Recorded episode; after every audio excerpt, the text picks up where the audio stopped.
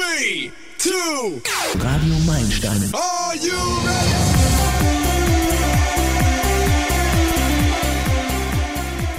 Hallo und herzlich willkommen bei Radio Meilensteine. Heute mit Susanne Radloff und dem Thema Tag der jüdischen Kultur in Europa. Jüdische Kultur. Vielleicht denkst du, was habe ich damit zu tun? Genau deshalb, weil man sich spontan nicht so viel vorstellen kann, wollen wir das Thema heute beleuchten, weil es so viele Facetten hat und es viele spannende Dinge zu entdecken gibt. Wir starten mit dem Song Hakol Mishamayim von Mordechai Shapiro.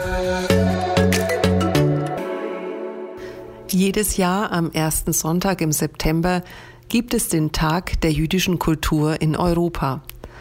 Ich war neulich bei einem Treffen, der sich Hebräisch Stammtisch nennt und habe mich mal umgehört, was jüdische Mitbürger und deren Partner unter jüdischer Kultur verstehen. Für mich gibt es keine jüdische Kultur als Einheit, weil das zu viel Vielfalt ist. Weil in jedem Regionalkreis, wo Juden leben, eigene Kultur herrscht. Es gibt jüdische Kulturen, aber nicht jüdische Kultur. Also man kann Chinesen treffen, man kann Äthiopier treffen. Die Juden sind keine spezifische Kultur. Es gibt keine spezifische jüdische Kultur, weil Juden sind gemischt aus allen Ländern der Welt und bringen ihre eigene Kultur mit. Jüdische Kultur ist tolerant zu sein. Jüdische Kultur ist gefüllte Fisch, Kreppel, Matzeklöße, Klezmer, gute Witze, jüdischer Humor. zum Beispiel die Küche. Aber die Juden haben sich angepasst an ihre Umgebung. Deshalb ist die Küche auch sehr vielfältig. Man kann orientalische Küche und osteuropäische Küche oder persische Küche ganz unterschiedlich. Aha, es gibt also keine eine jüdische Kultur. Eigentlich auch logisch, da die Juden so oft verfolgt und vertrieben wurden.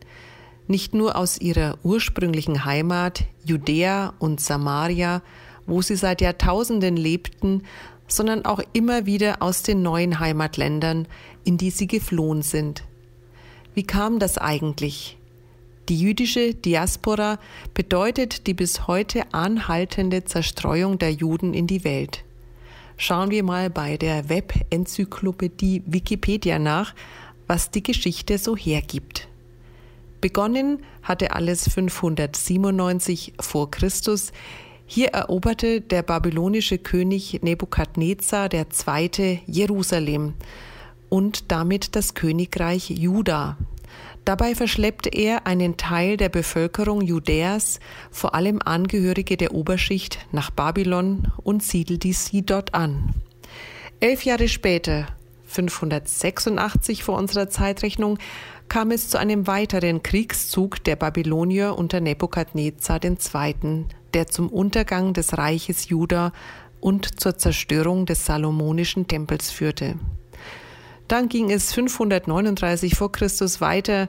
In diesem Jahr eroberte der persische König Kyros II. das babylonische Reich. Er erlaubte im Jahr 538 vor Christus den Exilanten in einem Erlass die Rückkehr in die nun persische Provinz Jehuda. Davon machte aber nur ein kleinerer Teil Gebrauch. Die Rückkehrer in die persische Provinz Jehuda waren die ersten, die Juden genannt wurden.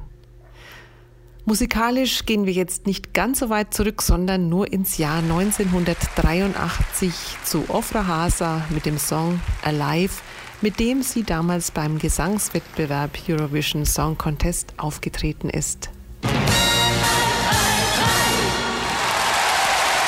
Leider war das noch nicht der Schluss. Es folgten immer wieder neue Eroberungen, die wiederum als Folge die Vertreibung der Juden mit sich brachte. Dann kam vor gut 1900 Jahren noch Hadrian, der zum 14. römischen Kaiser gekrönt wurde. Er ist bekannt als der Kaiser, der den monströsen Wall zwischen dem heutigen England und Schottland errichten ließ. Darüber hinaus ging er als Verfolger der Juden in die Geschichte ein. Er schikanierte die Juden, wo er konnte, verbot ihnen verschiedene Rituale und Bräuche auszuüben, erlaubte ihnen nicht mehr, sich in Jerusalem anzusiedeln, und als ob das nicht schon genug war, nannte Kaiser Hadrian ihre Hauptstadt Jerusalem um in Aelia Capitolina. Und als sich einige Juden gegen all die Ungerechtigkeiten zur Wehr setzten und im Jahr 135 nach Christus einen Aufstand organisierten, nannte der Judenfeind Hadrian das Heimatland der Juden, was bis dahin Judäa hieß, um in Palästina. Geschichte ist nicht nur interessant, sondern auch wichtig. Ich will nicht näher auf das Thema eingehen, aber nur schon mal als Hinweis, Palästina ist das ehemalige Land Judäa, also macht es wirklich keinen Sinn zu diskutieren, ob die Juden irgendwelche Gebiete im Nahen Osten besetzen oder beanspruchen, denn jeder mit etwas Interesse kann leicht recherchieren, dass es damals ein willkürlicher Akt eines römischen Kaisers war, das Land so zu taufen, wie es heute jetzt heißt, um den Juden eins auszuwischen.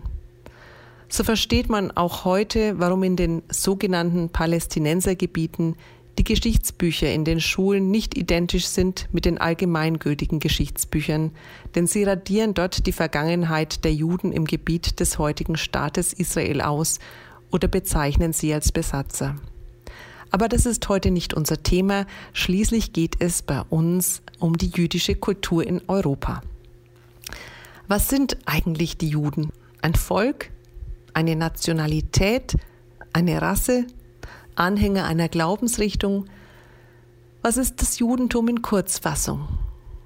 Das Judentum ist eine der fünf Weltreligionen und die älteste der Offenbarungsreligionen, die älteste Religion, die nur einen Gott verehrt. Den jüdischen Glauben gibt es schon seit über 3500 Jahren. Aus dem Judentum hat sich das Christentum entwickelt – und auch der Islam lehrt die Existenz nur eines Gottes, entstand jedoch erst um 600 nach Christus und ist somit die jüngste monotheistische Religion. Alle drei werden abrahamitische Religionen genannt, weil sich die Juden, Christen und Moslems gleichermaßen auf den Stammvater Abraham berufen. Aber heute geht es bei Radio Meilensteine weder um Politik noch um Religion, sondern um Kultur, und zwar um die jüdische Kultur in Europa. Und an welche Musik denken wir, wenn wir an Juden denken? Ich glaube, es kommt einem Klezmer und jiddische Musik in den Sinn.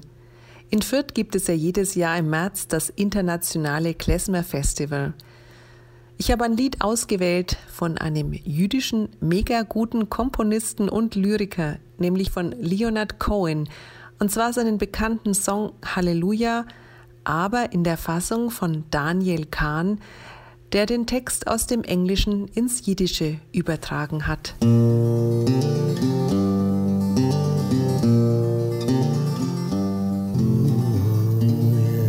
Radio Meilensteine heute mit Susanne Radloff und unserem Thema zum Europäischen Tag der jüdischen Kultur. Das ist ein Aktionstag, der seit 1999 jährlich am ersten Sonntag im September begangen wird. Er dient dazu, das europäische Judentum, seine Geschichte, Tradition und Bräuche in Vergangenheit und Gegenwart besser kennenzulernen – ich wollte dann noch einmal konkret von einem jüdischen Mitbürger und ehemaligen Mitschüler wissen, was er unter jüdischer Kultur versteht. Mein Interviewpartner ist André Freud. Er ist Vorsitzender der Deutsch-Israelischen Gesellschaft Mittelfranken e.V. und Sprecher des Jüdischen Forums in der CSU. Jüdische Kultur. Was ist das? Es ist oft ganz banal Essen und Trinken gefüllte Fisch, Matze, die ich selber nur in Form von Matze-Knödeln in der Suppe gerne esse, die Golden Joch genannte jüdische Hühnersuppe, die sämtliche Leiden heilt, und der früh jugendliche Traumata auslösende Wein zum Kiddush, der zwar aus Israel und dort vom Berg Karmel stammte, aber so süß war, dass Traubensaft im Vergleich dazu bitter ist. Beim Essen aber eben auch die Familie isst und isst zusammen. Essen nicht als Selbstzweck, sondern als Mittel zum Miteinander, also als Anlass, nicht aber als Grund. Nur bei besonderen Anlässen ist das Essen der Grund des Beisammenseins, etwa der Seder zu Pesach, also Essen in einer bestimmten Ordnung, das dann an die Mühen des Auszugs aus Ägypten, die Zerstörung des Tempels in Jerusalem und vieles andere erinnert. Jüdische Kultur ist auch immer die des Miteinanders und des Diskutierens. Sie ist als Spiegelbild der Religion auch niemals nur fröhlich oder nur traurig, sondern beinhaltet bei fröhlichen Anlässen immer auch einen Moment der Nachdenklichkeit und bei traurigen Anlässen stets einen Moment der Hoffnung. Auch das oft persiflierte Bild der überfürsorglichen jüdischen Mamme ist für mich Bestandteil jüdischer Kultur. Jossele, komm rein! Warum? Bin ich schon hungrig oder ist mir schon kalt?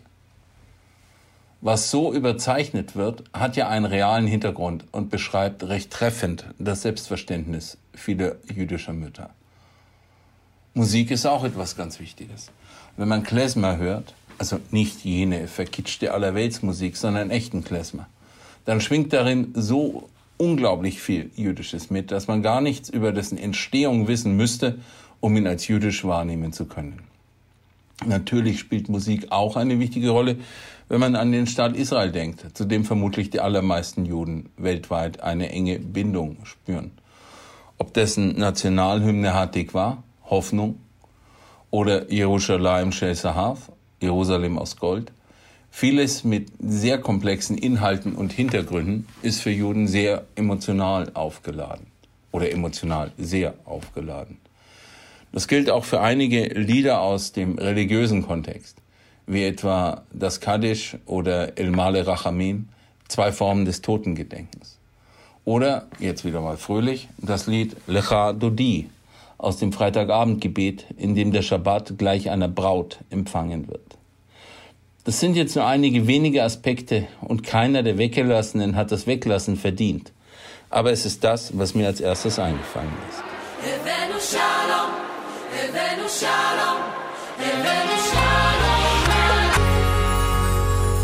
Als jüdischer Sprecher des jüdischen Forums in der CSU, der nicht jüdische Sprecher ist der frühere Kultusminister und heutige Antisemitismusbeauftragte der Bayerischen Staatsregierung Dr. Ludwig Spähnle und als Vorsitzender der Deutsch-Israelischen Gesellschaft für Nürnberg und Mittelfranken erlebe ich jüdisch sein und jüdische Kultur als etwas, was für mich normal, aber für manche andere ungewohnt, ja fremd ist. Das gibt mir immer wieder einen Stich, denn das ist das Resultat des Nationalsozialismus. Juden waren in Deutschland immer eine Minderheit, aber sie waren kulturell präsent. Es war beispielsweise völlig normal, dass die nichtjüdische Mehrheit durchaus wusste, wann jüdische Feiertage waren und derlei mehr. Das gibt es fast nicht mehr. Und das, obwohl jüdisches Leben, wohl im Gefolge der römischen Armee, vor genau 1700 Jahren ins damalige Colonia Claudia Ara Agrippensium, ins heutige Köln, gekommen ist. Das war im Jahr 321. Ein deutscher Staat besteht erst seit dem Jahr 1871. Wer hier von fremd oder nicht zugehörig spricht, der muss sich schon die Frage gefallen lassen, wie er so denken oder fühlen kann. Für viele Menschen, denen ich begegne, ist die Tatsache, dass ich jüdischer Deutscher, Bayer, Franke, Nürnberger und auch noch ein CSUler bin, ganz normal. Für andere steckt da ein Widerspruch drin. Wie kann einer beispielsweise ein jüdischer Bayer sein? So wird oft gefragt. Da verorte ich ein Wissen, Denken oder Fühlen, gegen das ich wirklich täglich ankämpfe. Für mich ist das die selbstverständlichste Sache überhaupt. Vieles gibt Anlass zur Sorge. Aber es gibt auch immer wieder Hoffnungsspendendes. Unser Rabbiner, der aufgrund seiner Kleidung auch als solcher zu erkennen ist, erzählte mir gestern, dass er beim Einkaufen, bei Spaziergängen, sogar beim Tanken immer wieder und gerade in letzter Zeit vermehrt freundlich von Menschen angesprochen, auch um einen Segen gebeten wird. Rüde angegangen worden sei er nur vor Jahren einmal und derjenige dürfte das bereut haben, denn unser Rebbe ist guter Kampfsportler. Vielleicht ist auch das ein leider inzwischen notwendiger Bestandteil jüdischer Kultur, wehrhaft zu sein. Am Ende gilt aber doch, dass die Feder mächtiger ist als das Schwert.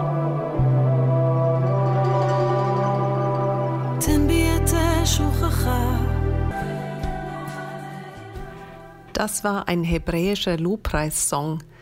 Vielen Dank an dieser Stelle an André Freud, Vorsitzender der DIG Mittelfranken und Sprecher des Jüdischen Forums der CSU. Das Judentum ist für seine Anhänger maßgeblich sowohl in Praxis wie im Glauben und gilt nicht nur als Religion, sondern gleichsam als Lebensstil. Das macht es schwierig, eine einfache Unterscheidung zwischen Judentum und jüdischer Kultur vorzunehmen. Außerdem lassen sich nicht alle Einzelpersonen oder alle kulturellen Phänomene problemlos als entweder weltlich oder religiös einstufen. So steht es bei Wikipedia. Und so haben wir es schon eingangs in der kleinen Umfrage gehört. Juden wurden durch die vielen Vertreibungen und Verfolgungen im Erdkreis verstreut und haben maßgeblich die Bereiche Musik, Medizin, Wissenschaft, Philosophie, Literatur, Ethik und Sozialwissenschaften bereichert oder waren als führende Mitglieder in diesen wichtigen Sparten vertreten. Etliche Menschen, die von Geschichte und jüdischer Kultur oder von Religion keine Ahnung haben, denken bei Juden oftmals an Geld, Banken oder den Namen Rothschild. Warum ist das so? Ja, mangelnde Bildung ist ein Schaden für eine Gesellschaft, aber auch für jeden Einzelnen. Deswegen gehört zum Beispiel zur jüdischen Kultur, dass Bildung ganz weit oben auf der Liste steht, was sie für ihre Kinder wollen. Bei einer Führung im Shalom Meir Tower in Tel Aviv gibt es eine Dauerausstellung zur Neubesiedelung Israels zu entdecken. Mein Guide fragte mich, was meinst du, was die Juden in Tel Aviv als erstes gebaut haben. Ich sagte, eine Synagoge. Eital lächelte, weil er meine Antwort schon vermutet hatte und sagte, eine Schule. Das hat mich schon beeindruckt. Da standen nur einfachste Hütten und etliche Zelte auf dem damaligen Wüstenboden. Aber ein großes Steingebäude, die Schule. Respekt. Für mich ist jüdische Kultur immer verbunden mit Wissenschaft und Forschung, ein Weitergehen, ein Nicht-Aufgeben aller Widrigkeiten zum Trotz. Ich fragte vorhin, warum denken die Leute gleich an Rothschild und nicht an Albert Einstein, Hannah Arendt, Heinrich Heine, Felix Mendelssohn Bartholdy, Elske Lasker-Schüler, Karl Kraus, Gustav Mahler, Woody Allen, Bob Dylan, Leonard Cohen, Steven Spielberg, Jeans Erfinder Levi Strauss und die Liste ist noch unendlich lange. Dass auch mal ein Bankier darunter ist, ja, und? Aber die Nicht-Bankiers sind in großer Überzahl und diesen verdanken wir alle wunderbare Musik, hochkarätige Literatur und lebensrettende medizinische Erkenntnisse. Ich werfe jetzt zum Abschluss noch einmal einen Blick in die Bibel, und da steht etwas sehr Interessantes. Die Juden in der Diaspora lebten in fremder Umwelt und sollten Heil und Licht für die Völker sein. Und das steht im Alten Testament bei Jesaja Kapitel 35, Kapitel 49, im Buch Daniel Kapitel 12, im zweiten Makkabäerbuch und im Psalm 8, 34. Ja, Gott hat Juden gesendet, ausgesendet, trotz viel Leid und Elend, aber sie wurden zum Heilen, zum Licht für die anderen Völker. Chapeau, ich ziehe meinen imaginären Hut vor der jüdischen Kultur, die auch meine Heimat, mein Franken bereichert hat und es immer noch tut. Und Roland Rosenbauer, mein Kollege, was ist eigentlich deine Vorstellung? Was verbindest du mit jüdischer Kultur? Jüdische Kultur ist für mich natürlich auch die koschere Küche, das sehr, sehr gute, meist orientalische Essen. Aber jüdische Kultur ist vor allem für mich der jüdische Witz, der jüdische Humor. Was wäre das Kino dieser Welt ohne Regisseure wie Woody Allen oder Billy Wilder? Filme wie Alles auf Zucker oder Literatur von Ephraim Kishon oder zum Beispiel auch Thomas Mayer. Übrigens ein kleiner Literaturtipp von mir. Ich lese momentan Thomas Mayer das wunderschöne Buch Wolkenbruchs wunderliche Reise in die Arme einer Schickse. Kann ich nur empfehlen. Radio Meilensteine mit Susanne Radloff.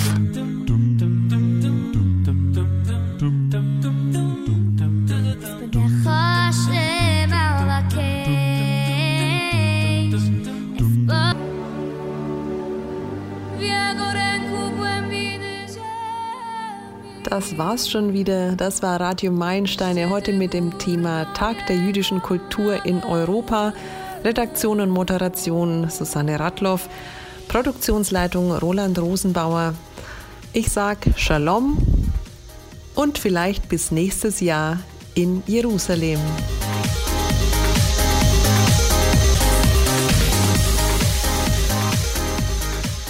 Radio Meilensteine ist eine Produktion von Meilensteine Medien e.V. Ernst Sachsstraße 18 in 90441 Nürnberg. Radio Meilensteine sendet im Großraum Nürnberg sonn- und feiertags zwischen 9 und 10 Uhr aus dem Funkhaus auf der UKW-Frequenz 92,9 und dienstags von 20 bis 22 Uhr auf Max Neo, UKW-Frequenz 106,5 per Webradio sowie im DAB Plus auf dem Kanal 10C. Zeitgleich sind die Sendungen im Internet auf JC Channel, dem christlichen Webradio, zu hören.